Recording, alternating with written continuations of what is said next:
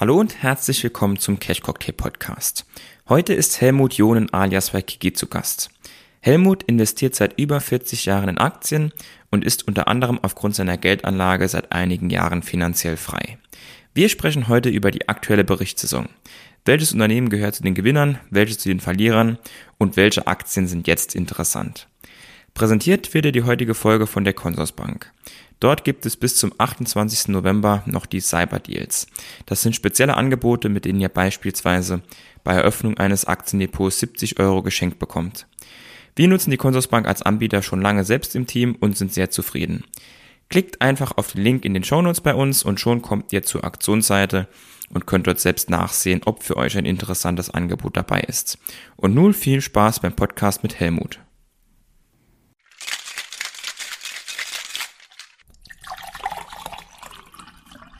Helmut, erst einmal vielen Dank für deine Zeit. Ja, vielen Dank, Lukas. Ich freue mich mal wieder, dass wir, ich glaube, dieses Jahr ist es unser zweites Gespräch und äh, bin mal gespannt, äh, ja, was wir jetzt heute dann so für Themen dann beleuchten möchten. Also ich freue mich drauf. Ich auch, Helmut. Und genau das wollte ich jetzt gerade sagen. Normalerweise beginnen wir immer mit der Vorstellung des Gastes. Aber in deinem Fall, weil es die zweite Folge ist mit dir, würde ich direkt mit dem Thema reinstarten und allen, die die Folge nicht gehört haben oder dich noch nicht kennen, empfehlen, die erste Folge zu hören. Da geht es um die Erfahrung aus deinen 40 Börsenjahren und um interessante Menschen, interessante Themen, aber eher langfristig. Ähm, ich verlinke euch die Folge in den Show Notes, könnt ihr gerne reinklicken, wenn ihr die noch nicht gehört habt. Heute soll es aber mehr um den aktuellen Markt gehen und um die aktuelle Berichtssaison, also Gewinner und Verlierer, Aktien, die aber jetzt erst recht interessant sind. Helmut, würde ich vielleicht gerade so starten mit den negativen Überraschungen. Welche Aktie aus deinem Depot hat denn bei den aktuellen Earnings negativ überrascht? Ähm, es gibt sicherlich einige, die, die, ja, man kann ja immer sagen, es gibt ja negativ oder ich sag mal so leicht unter der Erwartungen.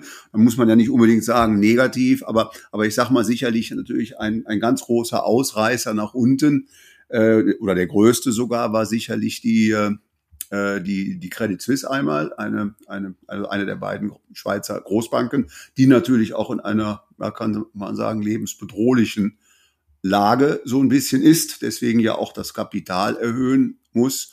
Und ich sag mal, ein Unternehmen, was letzte Woche auch noch, noch ähm, ähm, eigentlich ja, enttäuscht hat, obwohl es eigentlich aus einer ganz defensiven Branche kommt, nämlich aus der Lebensmittelbranche. Und das ist ja so eine Branche, die ich ja eigentlich sehr liebe, weil sie ja eben unabhängig von Rezessionen, also gegessen und getrunken, sage ich mal, wird immer. Das war eben äh, B&G Foods. Das ist ein etwas ein mittelgroßer, eher kleinerer Lebensmittel äh, äh, Konzernunternehmen aus den USA, ähm, die auch die Dividende eben äh, gekürzt haben. Ich glaube um 60 Prozent ist es ja, ich glaube von 49 Cent, glaube ich, jetzt auf 19 Cent runter, also knapp 60 Prozent, äh, die halt, ich sag mal, stärker und äh, eben der Inflation leiden als jetzt eine Nestle oder General Mills, die sich ja relativ oder die sich ja sehr gut in diesem Jahr halten und die eben in ihrer Berichterstattung ja auch gesagt haben, dass es ihnen ganz gut gelingt, diese höheren Preise, die sie eben äh, im Einkauf haben, was Rohstoffe und alles angeht in der Produktion der Lebensmittel, dass sie die eben weitergeben können. So, und das war eben bei BG Foods eben äh, äh nicht so der Fall. Ähm, das Vor der Vorstand hat da gesagt, so ein bisschen, wir sind zwar jetzt über das Schlimmste raus und sie haben jetzt gesagt, sie glauben jetzt, dass die nächsten Quartale besser werden. Aber das waren also sicher mal so die, die beiden, die beiden negativen Entscheidungen, weil wie gesagt, also es ist ja so, manchmal liegen die Zahlen so unter den Erwartungen, aber, aber ich sag mal jetzt, wie in dem Fall eine Credit Suisse, die, ja, ich sag mal so ein bisschen äh, ja, ich sag mal, eine Kapitalerhöhung machen muss, um überhaupt genügend Kapital zu haben. Oder eben, wenn man dann eben, äh, wie bei BG Fuß dann hingeht und sagt, entsprechend senken wir unsere Dividende um 60 Prozent. Das ist ja schon ein etwas größerer Schlag. Dann bleiben wir gerne kurz bei der Credit Suisse, denn da gab es ja wirklich viele Schlagzeilen in den vergangenen Wochen und Monaten, viele Gerüchte, die teilweise noch schlimmer waren als das, was da ging. Vielleicht kannst du da gerne mal jetzt deinen Ausblick geben. Wie sind denn da deine Prognosen für die Credit Suisse die kommenden Monate? Also, also eine Prognose, da bin ich mir sehr sicher, das Unternehmen wird nicht pleite gehen, weil, weil sie ist eben, ich sag mal, systemrelevant. Sie ist eben die zweitgrößte Bank in der Schweiz. Sie gehört zu den größten äh, Geschäftsbanken, äh, auch weltweit. Äh, und wir haben ja gesehen, was eben 2008 passiert ist, wenn man so ein großes Institut dann vom Haken lässt wie Lehman. Und das können wir ja im Moment in der Börsensituation nicht gebrauchen. Und man sieht es ja auch, also es sieht auch ja so aus, dass jetzt diese Kapitalerhöhung auch relativ glatt durchgeht. Ähm, ich hatte eben eben aufgestockt. Ich habe jetzt ähm, nach der Kommunikations äh, nach der Kommunikation des dritten Quartals keine weiteren äh, Aktien gekauft, aber ich werde ja ohnehin als bereits bestehender Altaktionär in Kürze eine, eine, eine Einladung erhalten, eben weil ich ja eben auch Bezugsrechte für meine Aktien habe. Das gucke ich mir dann an. Und aus heutiger Sicht würde ich sagen, werde ich wahrscheinlich diese Kapitalerhöhung dann auch mitmachen, vollzeichnen und dann eben zusätzliche Aktien dann eben ins Depot bekommen. Ähm, was ist bei der Credit Suisse eben passiert? Ähm, äh, dieser Niedergang, der, der begann eigentlich schon 2016. Ja, da haben da haben eben äh, die Medien und ich sag mal alle Börsendienste das noch gar nicht registriert. Da war das eben noch eine ganz normale Geschäftsbank. Aber jemand, der dann eben wie ich aus dem Bankenbereich kommt, der ja auch eben, ich sag mal, viele Jahre in eben in Zürich äh, gearbeitet hat, gearbeitet hat äh, und natürlich da auch Leute kennt, der hat natürlich schon mitbekommen, dass es dort eben schon 2016 anfing, so ich sag mal, Qualm zu geben in der Küche oder eben die erste Kakerlacke durch die Küche lief. Und da sagt Warren Buffett ja immer, wenn du eine Kakerlacke in der Küche findest, dann findest du eben auch irgendwann mehrere.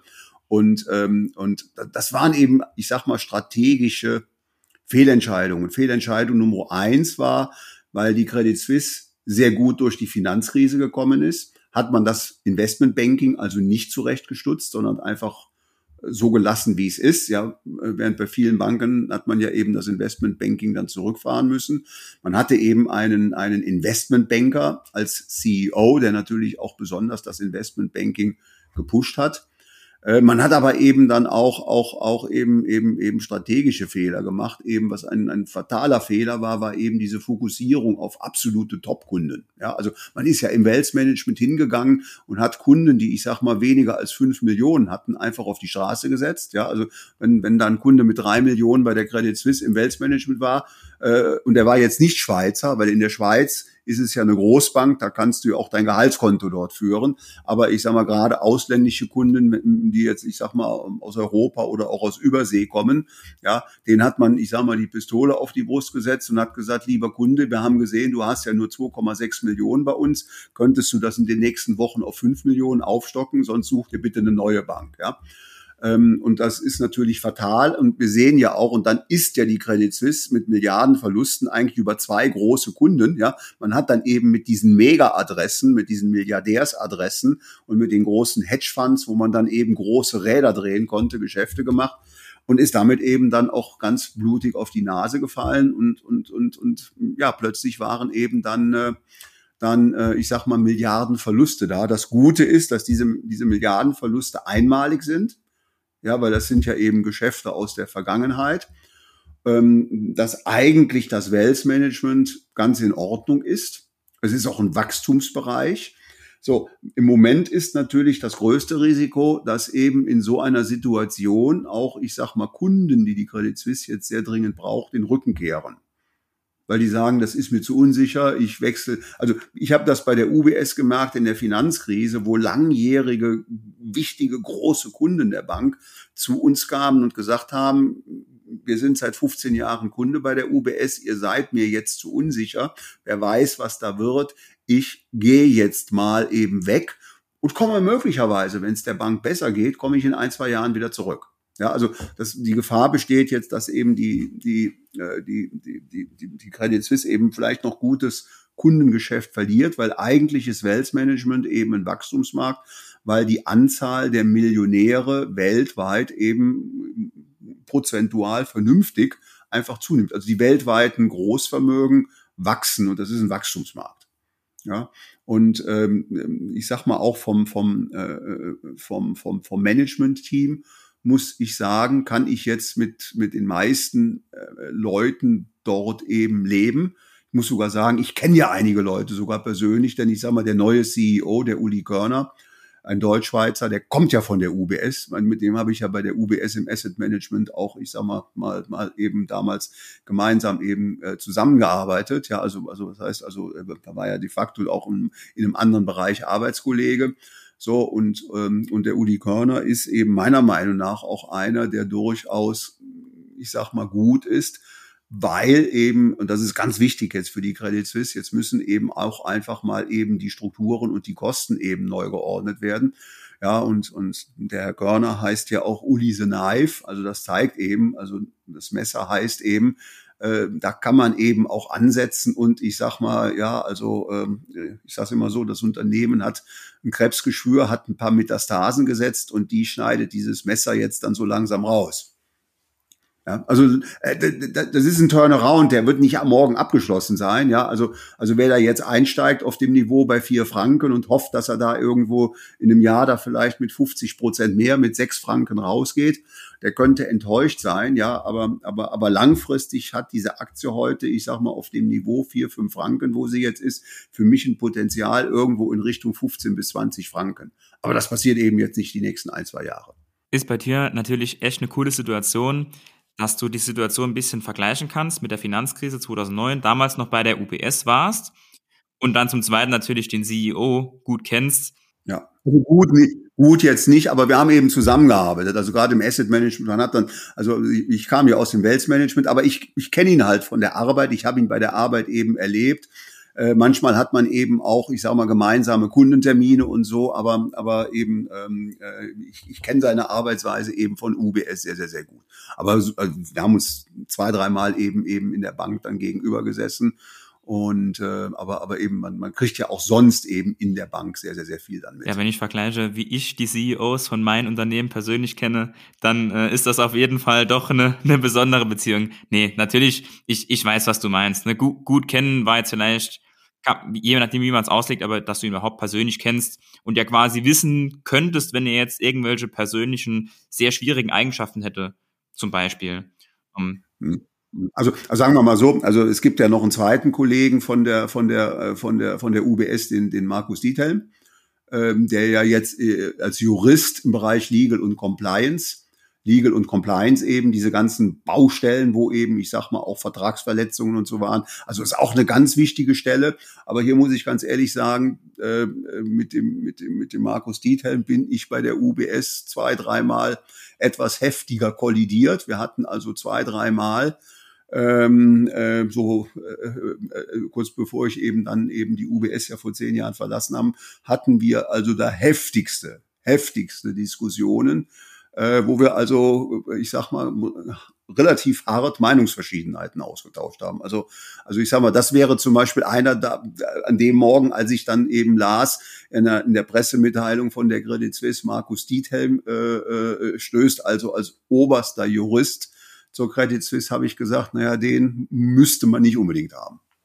Okay, auf jeden Fall sehr, sehr interessante Eindrücke, die jetzt der normale User so ja gar nicht hat und gar nicht mitbekommt.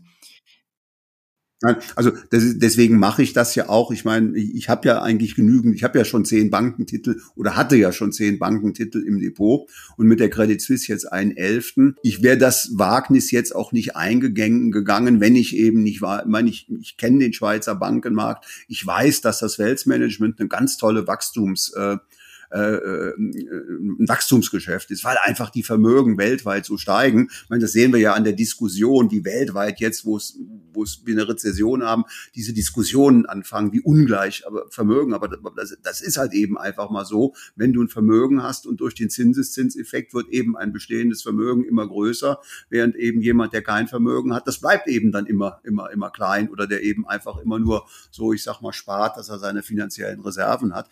Und deswegen, weil weil, diese großen Vermögen ja halt auch immer eben ihre Erträge aus Zinseszins erwirtschaften, wird das halt immer mehr. Ja, also Wealth Management ist für mich ein sehr attraktiver äh, Wachstumsmarkt. Und ich sage mal, alle anderen großen, JP Morgan, ähm, äh, Goldman Sachs, die haben alle große Bereiche Wealth Management, wo, wo wirklich bei allen Banken investiert wird, weil es im Gegensatz zum Investment Banking auch ein sehr stabiles Geschäft ist mit sehr stabilen Revenue Flows ähm, und mit ganz wenig Risiken. Ich meine, wenn wir die Finanzkrise uns angucken, 2008, diese Risiken, die kamen zu 98 Prozent aus dem Investmentbanking. Absolut, Helmut. Ich ähm, lausche immer unglaublich gespannt. Ähm, kann ich auch nur jedem ans Herz legen. Also Helmut auf Instagram zu folgen. Da gibt's ähnlich interessante Insights wie hier jetzt im Podcast. Das sollte man auf jeden Fall machen.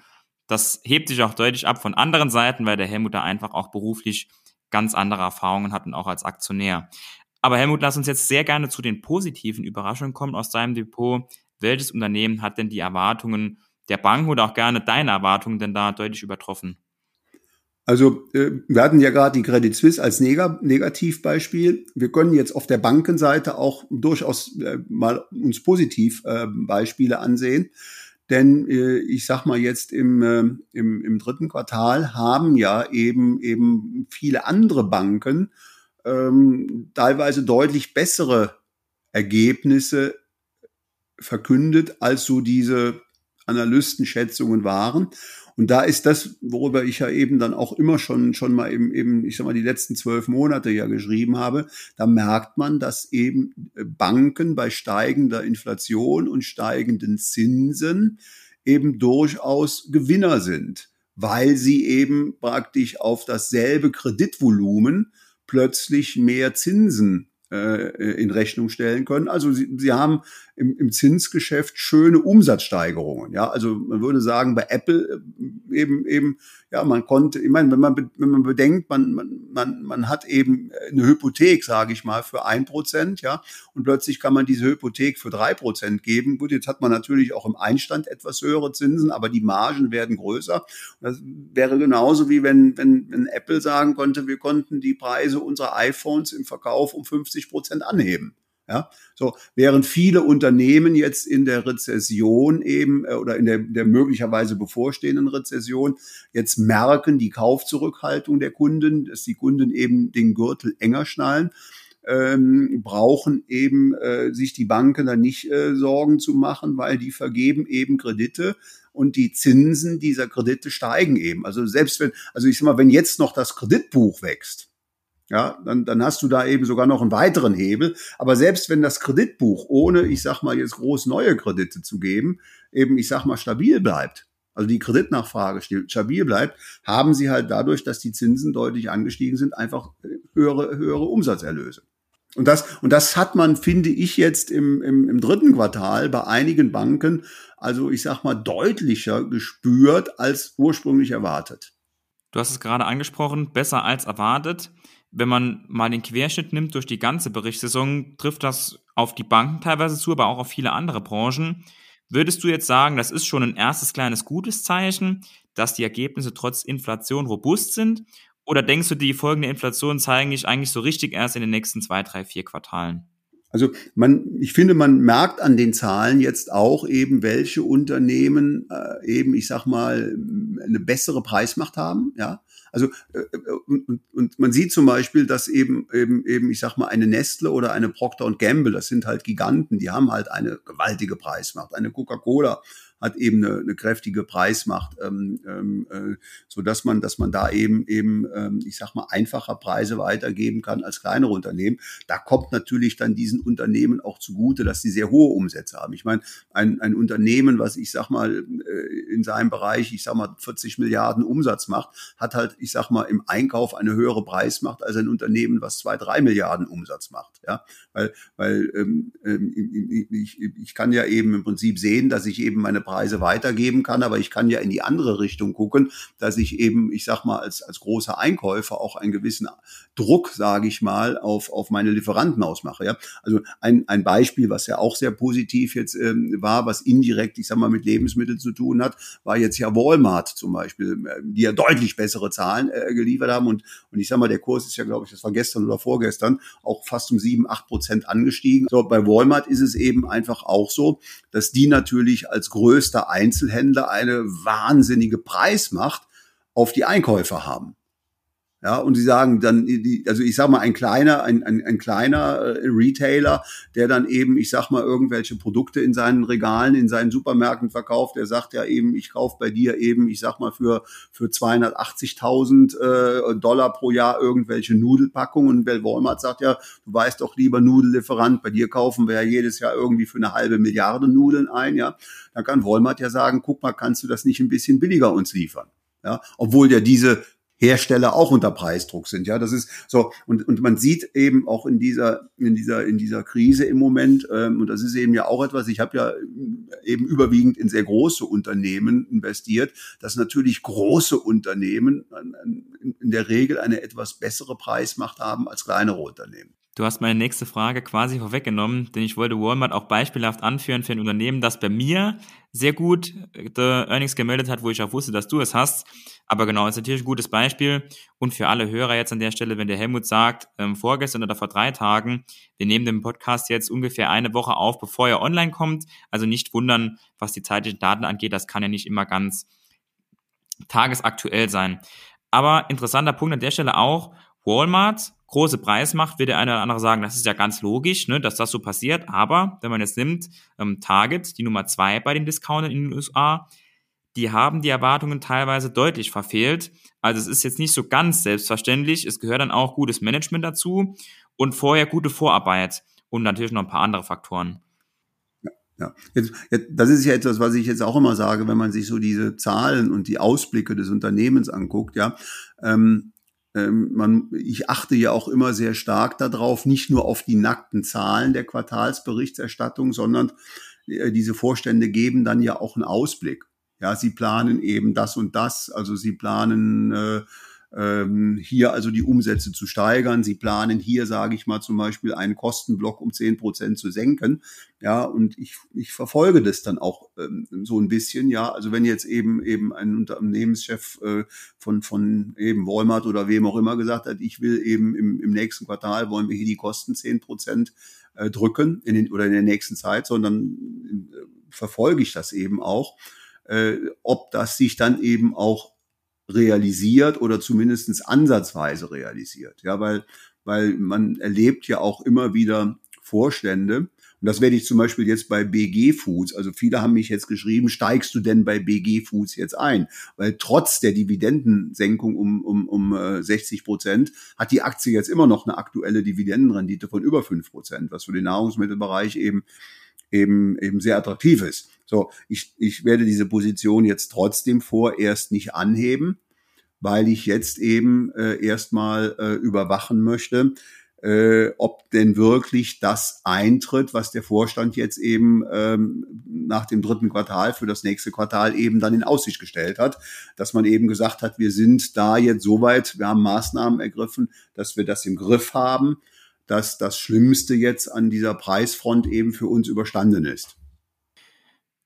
Helmut, von BG Foods würde ich jetzt gerne zu deinen aktuellen Top-Werten im Depot kommen.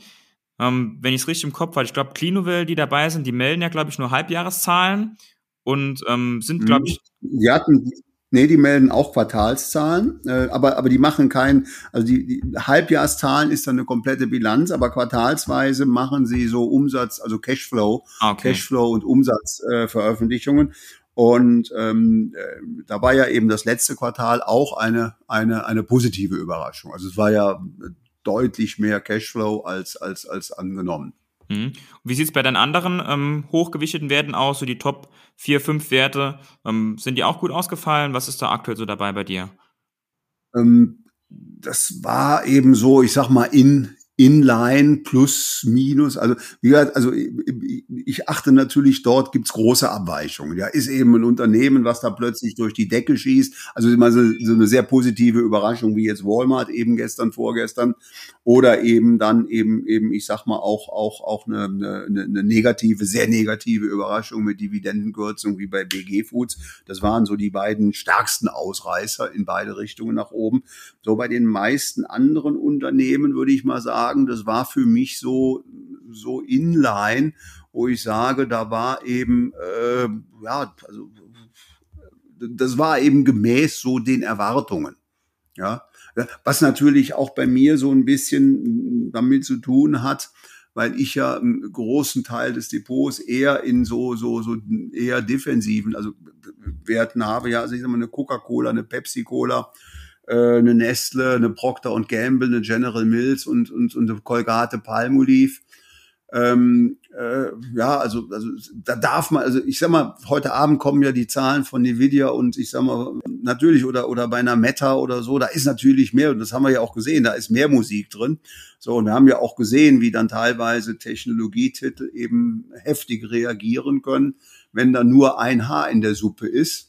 Äh, ähm, genauso kann das natürlich dann auch positiv sein, wenn dann eben die Zahlen eben, ich sag mal, die, die Analysten eben oder die, die, die, die Anleger-Community sehr positiv überraschen. Ja, aber, aber das, ich sag mal, solche eruptionsartigen Bewegungen von, ich sag mal, dann zehn oder, oder wir haben ja teilweise bei einigen Technologiewerten haben wir ja nicht von fünf oder zehn Prozent.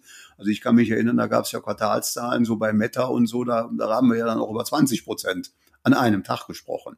Ja, und das sind ja riesenkapitalisiert. Da, da, da geht ja vorübergehend ganz schön viel Marktkapitalisierung dann aus den Büchern. Und das ist natürlich bei, bei Nestle, Procter und Gamble, Colgate, Palmolive ähm, eher, eher unwahrscheinlich und ungewöhnlich. Ja, da, da müsste in dem Unternehmen schon was los sein, womit gar keiner gerechnet hat.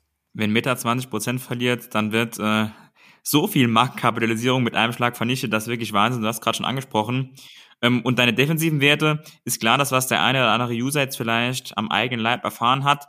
Wenn so ein Tech-Unternehmen oder allgemein ein nicht profitables Unternehmen, was vielleicht hohe Wachstumsraten hat, wenn da dann mal ähm, eine kleine negative Nachricht kommt, dann mal so einen Schlag zu bekommen mit 30, 40 Prozent Minus, das ist natürlich unangenehm und das passiert dir mit den defensiveren Werten natürlich dann nur sehr selten oder so gut wie gar nicht, kann man sagen. So gut wie gar nicht. Also da, da muss wirklich in einem Unternehmen man, man, man ein Sonderfall sein. Und, ähm, und ähm, wie gesagt, aber ich finde jetzt vielleicht, wenn wir nochmal so ein, zwei Worte zu diesen Tech-Unternehmen sagen. So, ich meine, wir sind ja jetzt bei diesen Tech-Unternehmen auch so ein bisschen auf dem Boden der Realität angekommen. Also die, die Bewertungen waren schlichtweg vor zwölf Monaten zu hoch. Und da haben wir ja auch oft drüber, drüber geredet. Ich habe ja immer wieder auch dann in, in, bei mir auf dem Instagram-Account gesagt, ich meine, einfach sind, diese Bewertungen sind halt einfach, ja, also, also meiner Meinung nach nicht haltbar. Und das haben wir jetzt eben auch erlebt. So, und die spannende Frage finde ich jetzt bei diesen äh, Werten, ja, also wenn wir diese, die, es gab ja diese, diese fünf Fangwerte, ja, so, und, und da mal zu, zu eruieren, ähm, wo ist denn dann jetzt, ich sag mal, eher die bessere Zukunft? Und wo ist eben, ich sag mal, vielleicht die Zukunft jetzt, dass sie eher bewölkt bleibt? Ja, also das sind so, so Diskussionen, die man, die man, man kann jetzt sagen, alle sind jetzt von den Bewertungen vernünftiger. Und jetzt stellt sich ja die Frage, äh, äh wo, wo macht es jetzt für uns Investoren am meisten Sinn, äh, auf diese vernünftigeren Bewertungen jetzt einzusteigen und zu investieren? Und, äh, und wo könnte es sein, dass die Kurse vielleicht nochmal 30, 40 Prozent zurückkommen, obwohl die Unternehmen im Moment, ich sag mal, ähm, ähm, vernünftig bewertet erscheinen. Wir sehen ja auch etwas, was wir bei Wachstumsunternehmen sonst nie kennen, dass äh, diese großen Unternehmen plötzlich alle massiv anfangen, Arbeitsplätze zu streichen.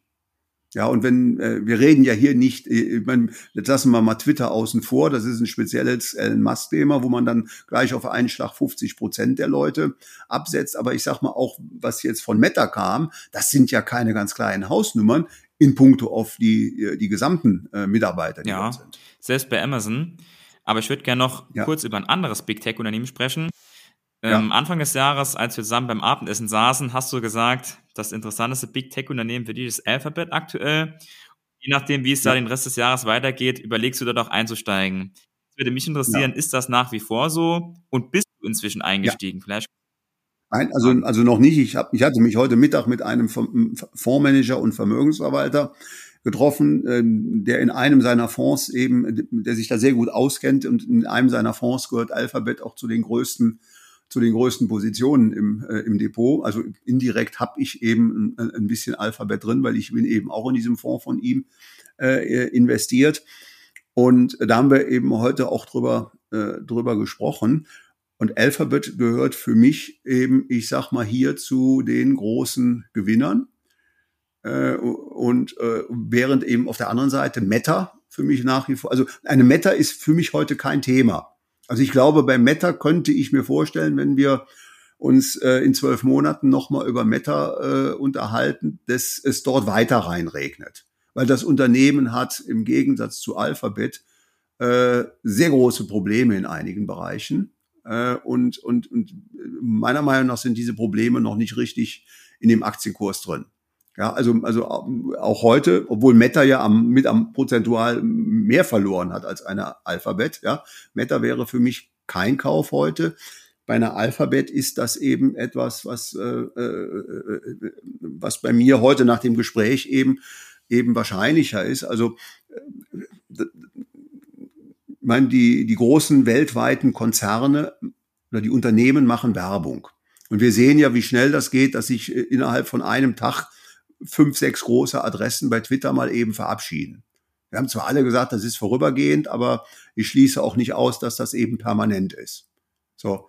Und äh, ein ähnliches Problem, wie es, wie es Twitter bekommt, sehe ich eben leider eben auch bei Alphabet kommen. So, also da äh, die, die, die, die Werbeeinnahmen, die sehe ich dort im Moment als sehr riskant und sehr wackelig an. Meinst du jetzt Alphabet wackelig oder Meta wackelig? Nee, bei, bei Meta sehe ich das sehr wackelig an. So, äh, also wenn jetzt zum Beispiel große Unternehmen in ihren, in ihren Entscheidungen, mit wem sie eben in Zukunft intensiv Werbung machen, ja, glaube ich, werden sie eher auf Alphabet setzen äh, und, äh, und, und werden eher nicht auf Meta setzen. Ja, aktuell ist der Newsflow bei äh, Meta wirklich extrem schlecht. Und die günstige Bewertung, muss man ja sagen, die ist jetzt schon jahrelang, dass Meta günstiger bewertet ist. Ich war da auch mal zeitweise investiert, aber jetzt auch schon mehrere Quartale nicht mehr und bin, bin auch froh, die Entscheidung getroffen zu haben, ähm, weil das ist wirklich auch die letzten Quartale, finde ich, auch was die Kommunikation von Mark Zuckerberg angeht, wirklich eine sehr unglückliche Geschichte auch. Da fühlt man sich so auch gar nicht wohl damit, wenn man dann hört, welche Einnahmen auch Richtung Metaverse gehen und was er dann auch so auf Rückfragen von den großen Banken dann teilweise sagt und antwortet. Das ist schon, schon, ja, sehr selbstbewusst, vielleicht nicht in die Richtung wie jetzt Elon Musk, aber schon auch auf eine, auf eine sehr spezielle Art und Weise, die man auch mögen muss als Aktionär auf jeden Fall. Ja, also ich, ich sehe sie als Aktionär, würde ich sie risikobehaftet sehen. Ich meine, nehmen wir mal das Beispiel Microsoft. Ja, also Bill Gates hat das, hat Microsoft jahrelang exzellent geleitet und ich sag mal in, in, in ganz große Sphären und Höhen geschickt. Danach kam eben Steve Ballmer, auch einer, der ganz von Anfang an dabei ist äh, bei Microsoft. Aber Steve Ballmer hat in den Jahren, wo er Microsoft geleitet hat, nicht so ein glückliches Händchen gehabt. Auch falsche Entscheidungen getroffen. Und deswegen hat man ihn dann eben irgendwann abgesetzt. Und dann kam der jetzige CEO, der jetzt seit einigen Jahren wieder einen brillanten Job macht. Das Problem ist, äh, kein Aktionär hat bei Meta den Hauch einer Chance, Zuckerberg abzusetzen. Weil dadurch, dass er eben im Prinzip zwar nicht die Mehrheit der Aktien hat, aber die Mehrheit der Stimmrechte besitzt, ja. Ähm, so, und, und da muss ich sagen, also äh, das ist für mich als Aktionär, äh, allein das wird, ja, ich meine, da hast du einen Vorstandsvorsitzenden, der, der eben, ich sag mal, da ich sag mal, seine Entscheidungen durchziehen kann, ja, ähm, und, und, und, und, und, äh, und, und wenn die Dinge nicht laufen, ja, und dadurch, ich sag mal, die Kursrückgänge sich bei Meta noch beschleunigen, kann kein Mensch den absetzen. Ja, wenn er sagt, ich möchte die nächsten Jahre. Ja, weil der kontrolliert ja. sich da sozusagen selbst, ne? Also mit der, ja. Wenn er sagt, ich möchte die nächsten Jahre so und so viele hunderte Milliarden im Metaverse versenken, was, was große Teile des Gewinns und Umsatzes von Facebook, von Meta ausmacht, dann kann da eigentlich niemand wirklich was dagegen machen. Denn das ist, sehe ich absolut genauso wie du. Oh, aber und kann man trotzdem ja sehr gespannt, ist auch von der Seitenlinie. Trotzdem finde ich sehr, sehr interessant, ähm, Meta da weiter zu verfolgen, wie es da in einigen Jahren aussieht. Also, also also wie gesagt, für mich, äh, für, für mich ist, ist, wäre Meta im Moment keine Investition. Ja, für mich wäre eben Alphabet eine, eine, eine Investition. Da, da muss ich sagen, da, da, da, finde ich auch langsam den Preis attraktiv. Für mich wäre Microsoft eine Investition, aber da äh, ist mir der Preis noch nicht, äh, noch nicht äh, preiswert genug. Er ist mir noch ein bisschen hoch. So, und die anderen aus diesem Fang-Universum, also eine, eine Netflix oder eine Amazon oder eine Apple sind für mich eben ein, ein No-Go, wobei bei Apple ist das No-Go darin äh, begründet, dass äh, eben ich äh, seit vielen, vielen Jahren eine, eine, eine große, auch, auch etwas überproportional, also eine leicht übergewichtete Position eben in, in, in, in Berkshire Hathaway habe und da ja auch immer mal wieder nachkaufe. Da hatte ich ja vor ein paar Monaten auch mal wieder in einer kurzen Story ge, äh, geschrieben, heute mal wieder ein paar, paar Berkshire Hathaway abgestaubt. Ja, also das ist so. Und, und, und jetzt muss ich natürlich sagen, wenn ich eben äh, Berkshire Hathaway ins Depot nehme, dann äh, ist ja sowieso irgendwie eine Größenordnung 25, 30 Prozent automatisch davon ja eben Apple. So, also, also deswegen brauche ich jetzt nicht noch, noch Apple zusätzlich im Depot, weil ich eben dann eher, ich sag mal, weiter, weiter meine Berkshire Hathaway dann auch mal sukzessive nach und nach Stücke dazu kaufe. So, und, und, und wie gesagt, dann Netflix und ähm, Netflix und ähm, äh, Meta sind für mich im Moment absolute No-Gos. Netflix sehe ich persönlich genauso. Ähm, da finde ich die Situation auch extrem schwierig mit der Konkurrenz und ähm, mit der aktuellen Lage, die Netflix dort zu durchmeistern hat. Ganz, ganz schwierig und ähm, ja, aber ebenso wie Meta sehr interessant von der Seitenlinie zu sehen. Was ich jetzt dich noch sehr gerne fragen würde, schon relativ zum Abschluss, Helmut, wäre für alle User, die noch nicht so viel Erfahrung haben, wenn man jetzt eine Aktie im Depot hat, es kommen Quartalszahlen, es kommt die Earnings Season, Worauf achtest du dann besonders bei deinen Unternehmen? Worauf schaust du besonders? Vielleicht auch, wenn du mal nicht so viel Zeit hast und nur mal so ein 10, 20 Minuten mal drauf guckst, was sind so die wichtigen Werte, wo du sagst, das muss passen, das muss intakt sein, das muss der CEO auch beantworten können, dass ich hier voll überzeugt bin. Also, also, also grundsätzlich glaube ich, das ist auch ganz wichtig. Also nur einmal Quartalszahlen alleine ist ja nicht, wir sind ja langfristige Investoren, ja. Und, und wenn wir, wenn wir so Unternehmen, sage ich mal, wie eine Credit Suisse oder ich habe ja zum Beispiel, das ist auch so ein Investment, eine Coty im Depot, ja, die ja auch in einer sehr schwierigen Phase steckte, seit zwei Jahren restrukturiert wird. Also ähm, so ein Turnaround, der funktioniert ja nicht von heute auf morgen. Oder ein anderer Wert, den ich ja auch habe, die Wells Fargo. Das ist ja so eine Bank, die zurückgeblieben ist, weil die Skandale hatten. So, dann merke ich über die Quartale, wie das bei Firmen wie Wells Fargo oder Coty eben besser wird. Aber, aber nur weil jetzt mal ein Quartalsergebnis irgendwo nicht so ähm, passend ist, sollte man als Anleger jetzt nicht gleich aussteigen. Aber, aber, aber ich achte eben dann, wenn so ein Unternehmen dann eben in so einer Transformationsphase ist, ja, und wenn dann zum Beispiel eben, eben, eben bei Wells Fargo der CEO sagt, er will eben über einen Zeitraum X mehrere Quartale die Kosten um 10 Milliarden runterfahren, und das ist ja schon eine Hausnummer, selbst bei so einem großen Konzern wie Wells Fargo, dann achte ich auch darauf. Oder wenn ein Unternehmen zum Beispiel hoch verschuldet ist, ja, wenn ein Unternehmen dann sagt eben, wir, wir, wir, wir, wir setzen eben jetzt doch, weil wir mit zukünftig höheren Zinsbelastungen rechnen, setzen wir jetzt eben freie Mittel eben auch mal vielleicht nicht für Investitionen im vollen Umfang ein, sondern schlichtweg eben auch mal zum Beispiel in die Reduktion von Schulden. Ja, weil wir eben einfach aufgrund dessen, wenn eben Finanzierungen jetzt auslaufen, die wir vor zwei, drei Jahren relativ günstig äh, gemacht haben, natürlich die, die Refinanzierungskosten jetzt eben steigen, weil man dann eben für Anleihen und Kredite eben deutlich höhere Zinsen bezahlen muss.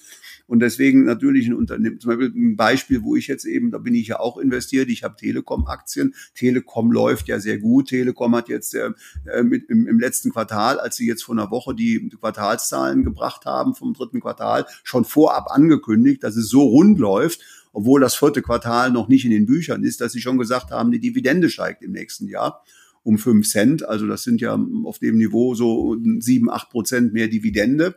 Ja, aber ich würde bei der Telekom auch langsam mal vom Vorstand hören, äh, weil das Unternehmen ist, ist, ist, ist hoch verschuldet. Ja, wie, wie, wie stellen wir uns mal vor, diese Verschuldung etwas zurückzufahren? Ja, weil sonst, sonst, sonst könnte die, die Situation eben auch auch für die Deutsche Telekom eben mal ein, ein bisschen, bisschen, bisschen un, ungemütlicher werden. So, also ähm, man, man achtet eben darauf, äh, dass das Management oder ich achte darauf, dass das Management eben dann auch mal gemachte Versprechungen dann auch eben realisiert, ja also dann wirklich zum Beispiel die Schulden reduziert und nicht dann im nächsten Quartal durchblicken lässt, nee, die Schulden, die sind eigentlich unverändert, aber wir haben nochmal neue Aktien zurückgekauft. Ja, am besten dann vor dem Hintergrund, dass die Gewinne eben, sage ich mal, nicht mehr so üppig sprießen, sondern dann kann natürlich so ein bisschen der Eindruck entstehen, hier versucht man den Aktienkurs nach oben zu hieven, äh, den Gewinn je Aktie nach, nach oben zu hieven,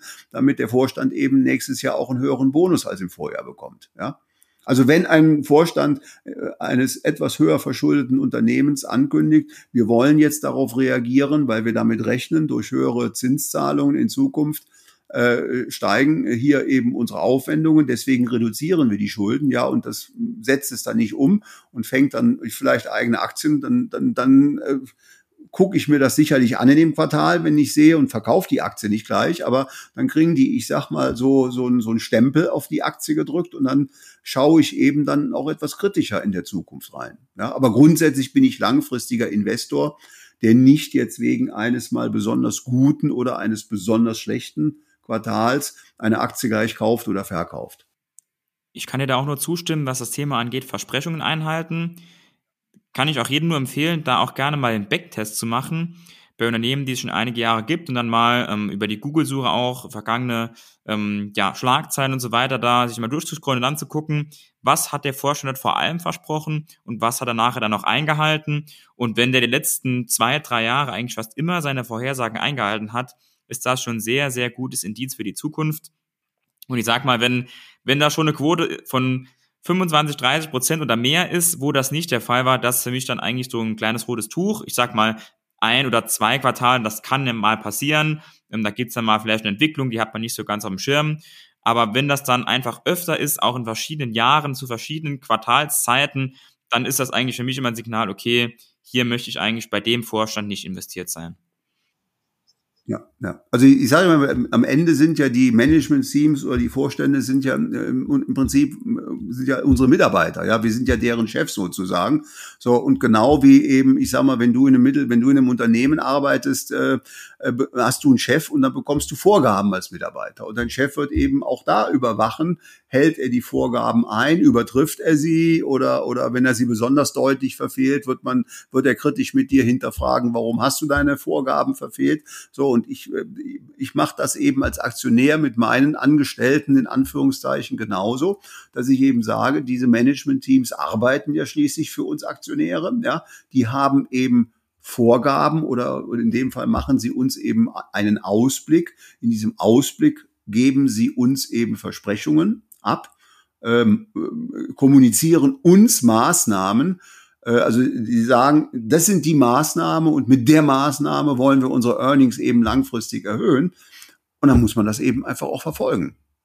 Ja, das, das ist ja das, was ich auch immer wieder sage, wenn du als Investor überhaupt Einzelaktien im größeren Umfang in dein Depot reinnimmst, dann brauchst du die Zeit, auch sowas mal dir anzugucken. Ja, also wenn ich sage immer, wenn jemand die Zeit dazu als Anleger nicht hat, weil er vielleicht eben äh, seine berufliche Karriere pushen will, weil er junger Arzt oder junger Anwalt ist und sagt, ich muss jetzt als Anwalt eben auch meinen Beruf pushen, damit mein Anwaltseinkommen, damit ich eben möglichst schnell vom Stationsarzt zum Oberarzt und Chef irgendwann mal zum Chefarzt aufsteigen kann. So, dann, äh, dann, dann muss man sagen, vielleicht ist dann ein, ein ETF-Portfolio geeigneter als ein Einzelaktienportfolio.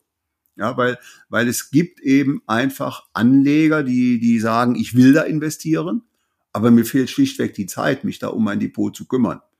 Ja, aber wenn du eben eine BASF, wenn du eben eine eine Meta oder oder oder eine Wells Fargo im Depot hast oder jetzt eine Credit Suisse in so einem in so einer Turnaround-Situation, dann musst du das auch ein bisschen verfolgen. Letzte Frage, Helmut, von mir. Welches Unternehmen steht aktuell bei dir ganz oben auf der Liste für einen Nachkauf oder Erstkauf? Und gar noch ganz kurz, ob das jetzt auch ein Gewinner oder Verlierer der aktuellen Quartalsaison ist.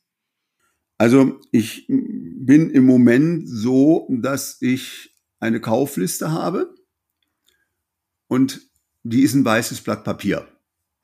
Also ich kommuniziere ja auch alle äh, äh meine Käufe auf meinem Insta. Also wenn ich was kaufe, schreibe ich ja heute eben eben was weiß ich äh, Black und Decker aufgesteckt, äh, gestockt, heute eben äh, Credit Suisse aufgestockt und da, da, da, da habt ihr die letzten Wochen von mir nichts gehört. So ähm, ich bin ja zu, zu gut 92 Prozent investiert. Ich habe also noch acht Prozent Cash. Aber man muss natürlich auch so ein bisschen mal über den Tellerrand blicken. Und äh, ich bin langfristig sehr positiv, aber ähm, im Moment fehlt mir auch Antrieb oder Lust, eben irgendwie jetzt, ich sag mal, ein zusätzliches Unternehmen hinzuzunehmen oder eben bei bestehenden Unternehmen aufzustocken, weil ich finde, wir haben einfach, ich sag mal, im Moment gewisse Restrisiken, ich sag mal so im geopolitischen Großwetterbild. Ja, wo ich, wo ich, mein, wir haben zwar jetzt eine schöne Erholung gesehen, die letzten, äh, aber das ist eben die berühmte Frage, äh, ist das jetzt äh, wirklich der Beginn einer neuen Hoss, dass wir die Tiefskurse vielleicht gesehen haben im September, oder ist das, wie wir das ja auch schon mal im Juli, August hatten, nur eine Bärenmarkt-Rallye? Und dann irgendwann äh, in sechs, acht Wochen äh, reden wir wieder über neue Tiefstände an den Börsen. Ja, keiner weiß es. Ich weiß nur, dass die, dass die, dass die Großwetterlage, ja, mein, in den letzten Tagen wurden die Börsen ja getrieben durch, durch, durch ein bisschen Zinsfantasie, dass der Inflationsdruck ein bisschen nachlässt, ja. Äh, das ist positiv zu werten, aber, aber ich bin jemand, ich sage, ich will jetzt auch ein bisschen Nachhaltigkeit haben, so. Und, und äh, da ich zu 92 Prozent investiert bin, ist mein Einkaufszettel im Moment leer. Aber da ist jeder Anleger anders. Ja, ich meine, ein Anleger, der vielleicht jetzt viel Cash hat oder der, der, meistens haben wir ja auch mit jungen Anlegern in unserer Community zu tun, die auch Sparpläne machen. Da würde ich sagen, also wer jetzt einen Sparplan aussetzt äh, oder reduziert, verhält sich meiner Meinung nach langfristig unglücklich. Also wenn du ja ohnehin in einer Aufbauphase bist oder du hast jetzt im Moment, sage ich mal, 40 Prozent Cash, ja, weil du, weil du dein Depot eigentlich noch aufbaust, dann würde ich als, ähm, würde ich anders investieren als jemand wie ich, der ja eigentlich, ich sag mal, voll investiert ist oder fast voll investiert ist. Ja, so. Und deswegen ist im Moment mein Kaufzettel eben ein, ein, ein weißes Blatt Papier. Also damit wird die Frage auch beantwortet. Aktuell kein Kauf, der bei dir unmittelbar bevorsteht. Und du hast auch offen kommuniziert, wie hoch deine Cashquote aktuell ist. Interessiert den einen oder anderen sicherlich wie gesagt, auch. Das kann, sich, kann sich alles morgen ändern, wenn, wenn plötzlich ein Wert, der mir durchaus interessant erscheint, vielleicht dann eben, eben plötzlich 20 Prozent tiefer ist. Ja, also also, also man, man sieht ja, ich leg, ich lieg so ein bisschen auf der Lauer bei Alphabet, haben wir ja drüber gesprochen, aber sie ist noch nicht so, dass sie jetzt, ich sag mal, so auf meinem Radarschirm ist, dass ich jetzt, sage ich mal, zittrige Fan, äh, Hände habe, dass ich sage, du musst jetzt gleich nach dem Gespräch mit dir, musst du deine App aufmachen und dann eben eben Alphabet kaufen, ja, weil, weil äh, mir, mir macht eben im Moment diese Gesamt Umlage, wie, wie unsere Welt aussieht, ähm, einfach, einfach so, so, so, ich sag mal so leichtes Magengrummeln. Ja, weil wir, weil wir, man muss ja bedenken, wir haben, wir haben 30 Jahre von einer sogenannten Friedensdividende profitiert. Ja, also wir hatten, wir hatten eben diese Globalisierung, die aufgebaut wurde, die funktionierte, die immer größer wurde. Wir hatten mit den USA eine einzige Weltmacht und irgendwie lief das alles. So, und, und alleine jetzt, selbst wenn wir das in der Ukraine geregelt bekommen, wir haben diese, diese ungelöste Frage, dass wir zwei Supermächte wie, wie USA und China haben, ja, wo, wo jetzt jeder seine Einflusssphären sucht, ja. Also ähm, das ist eine andere Wetterlage als, als eben, ich sag mal, von 1990 bis 2000. Ja, oder auch, ich sag mal jetzt äh, nach der Finanzkrise, wo wir eben extremst tiefe Bewegungen hatten, äh, Bewertungen hatten, ganz tiefe Zinsen hatten und wir dann eben, ich sag mal, sehr, sehr, sehr, wir hatten, wir hatten dann von 2000 bis 2000, da hatten wir auch viele geopolitische, diese, diese Verstimmung zwischen den USA und, äh, und China, äh, die, die war ja nicht 2010 da. Ja, da war ja China noch der große Hoffnungsmarkt für uns. Und, aber die ist ja jetzt, ich sag mal so, nach 2018, 2019 entstanden. Ja, und da haben wir eben zwei Supermächte, die jetzt eben ihr Auskommen miteinander suchen. Und deswegen sage ich mal, ist die Gesamtlage einfach heute eben, eben etwas kritischer als im Jahre 1990. Keine Angst, aber ein leichtes Magenkrummeln äh, ist, denke ich, eine sehr, sehr schöne Formulierung an der Stelle. Eben, also, also wie gesagt, also, also Angst, ich meine, da muss ich auch nochmal sagen, also ich sag mal, selbst wenn das Worst-Case-Szenario, also ich sag mal, ein, ein, ein dritter Weltkrieg in Europa ausbricht oder, oder sonst irgendwas oder die Chinesen dann doch irgendwie durchdrehen und dann versuchen, jetzt eben mal so im Handstreich äh, äh irgendwie was in Taiwan zu machen, äh, selbst dann sind Aktien eben langfristig alternativlos, weil, weil es sind, es sind Sachwerte, die eben auch, ich sag mal, äh, äh, größte Krisen wie Kriege oder, oder schwere äh, Rezessionen eben am Ende immer äh, äh überstehen. Zumindest die guten und die besten Unternehmen. Deswegen ist eben Streuung auch sehr wichtig. Also, also ich bin jetzt, weiß Gott, nicht einer, der sagt, da ist so ein bisschen, so ein bisschen eben die Gemengelage, die gefällt mir nicht sehr gut, aber, aber ich, eben, ich verkaufe ja keine einzige Aktie. Ja, also ähm, äh, dafür äh, müsste die Bedrohung noch eben, ich sage mal, sehr viel größer sein. Und wenn die dann eintritt, ist es ohnehin zu spät zu, verkaufen, ja, weil dann, äh, dann, dann fallen ja die Kurse sowieso äh, so schnell, dass du gar nicht gucken kannst und dann bist du schon unten, ja. Also ich bleib investiert, ich bin langfristig sehr zuversichtlich, aber eben wie gesagt, im Moment äh, wird das Cash durch die laufenden Dividenden eben Monat für Monat einen Ticken mehr und es wird eben nichts investiert. So, mich schreiben ja auch schon Leute an, man schreibst du mal oder schreibst du nicht mehr über deine Käufe. Ja, wir hören dann nichts mehr von dir. Ja, aber im Moment gibt's nichts zu kaufen. Helmut, vielen Dank für deine Einschätzung und für deine Zeit. Ja, du, gern geschehen. Also Lukas, vielen Dank. Ne? Es war mir immer eine Freude. Danke. Wenn dir die heutige Folge gefallen hat, lass uns sehr gerne eine Bewertung da. Das hilft uns, diesen Podcast auch zukünftig produzieren zu können und noch besser zu machen. Wir wollen auch bei den kommenden Folgen deine Wunschgäste einladen und deine Wunschthemen behandeln. Ansonsten an dieser Stelle noch der rechtlich notwendige Disclaimer. Dieser Podcast dient lediglich der Allgemeininformation und gibt die persönliche Meinung von mir und meinen Gästen wieder.